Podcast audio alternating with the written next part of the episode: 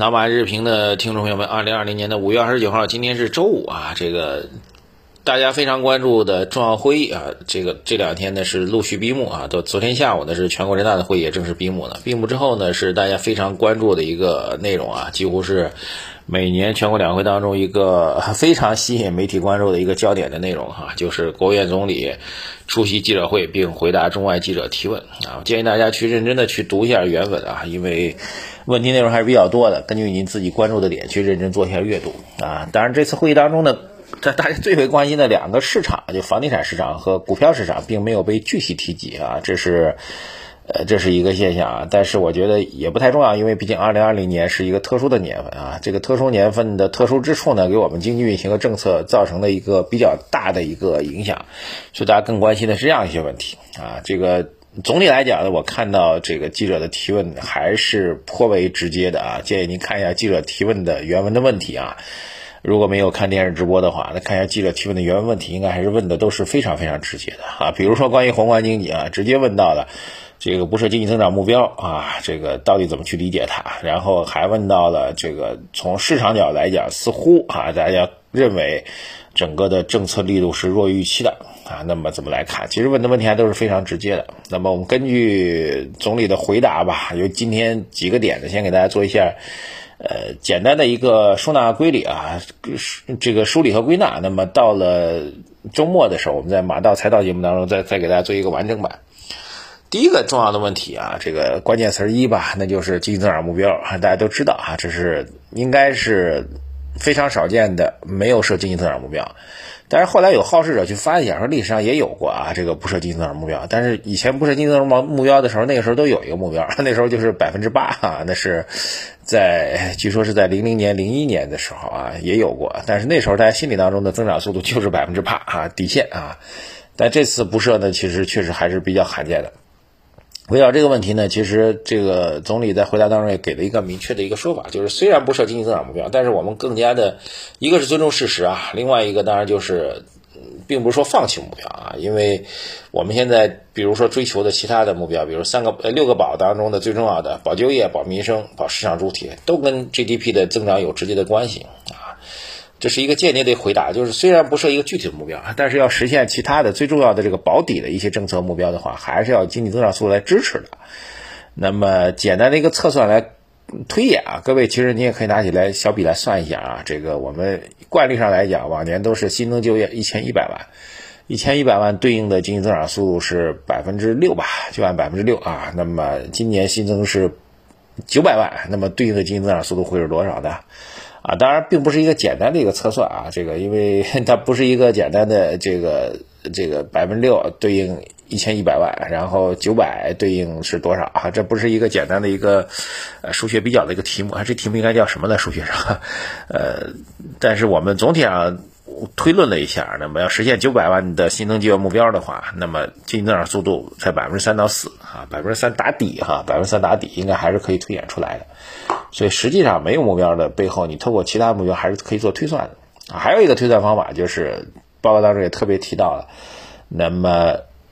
二零二零年的新增贷款和社融增长的速度要明显高于去年。那什么叫明显高于去年？比明明显高于去年的一个基本逻辑，就至少要高两个点以上才叫明显高于嘛。按照这高两个点对应的一个状况会是什么呢？其实这几个逻辑推论下来，整个经济增长速度，那么预期来讲，市场预期也会形成，慢慢也会形成，只不过是在当天的时候啊，这个报告发布当天的时候，市场呢稍微有点不太适应。但其实过了这几天之后，市场其实又形成了新的一个预期了，那就是货币政策的目标加上就业的目标啊，那么基本上可以认为。今年的增长速度还是在百分之三以上，那么甚至可能会努力到百分之四，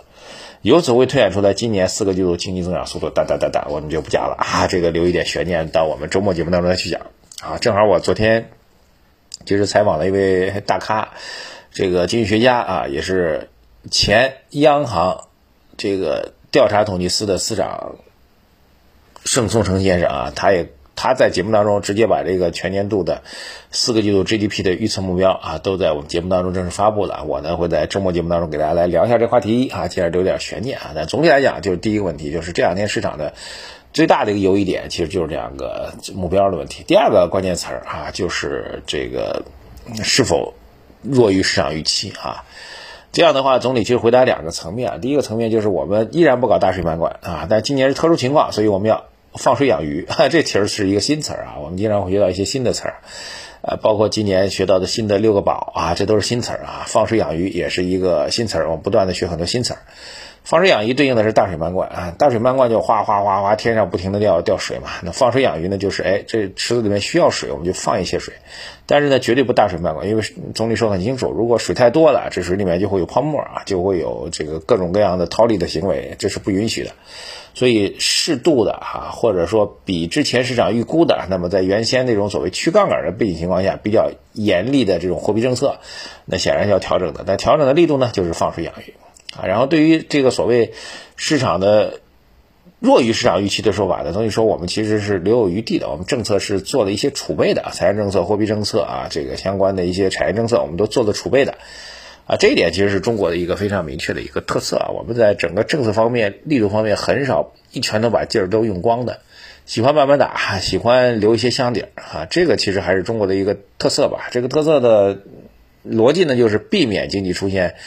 过度剧烈的暴涨啊，当然也会有暴跌的风险嘛。那欧美呢，其实是几乎一枪都用完了，包括美国啊，美国其实很典型。美联储，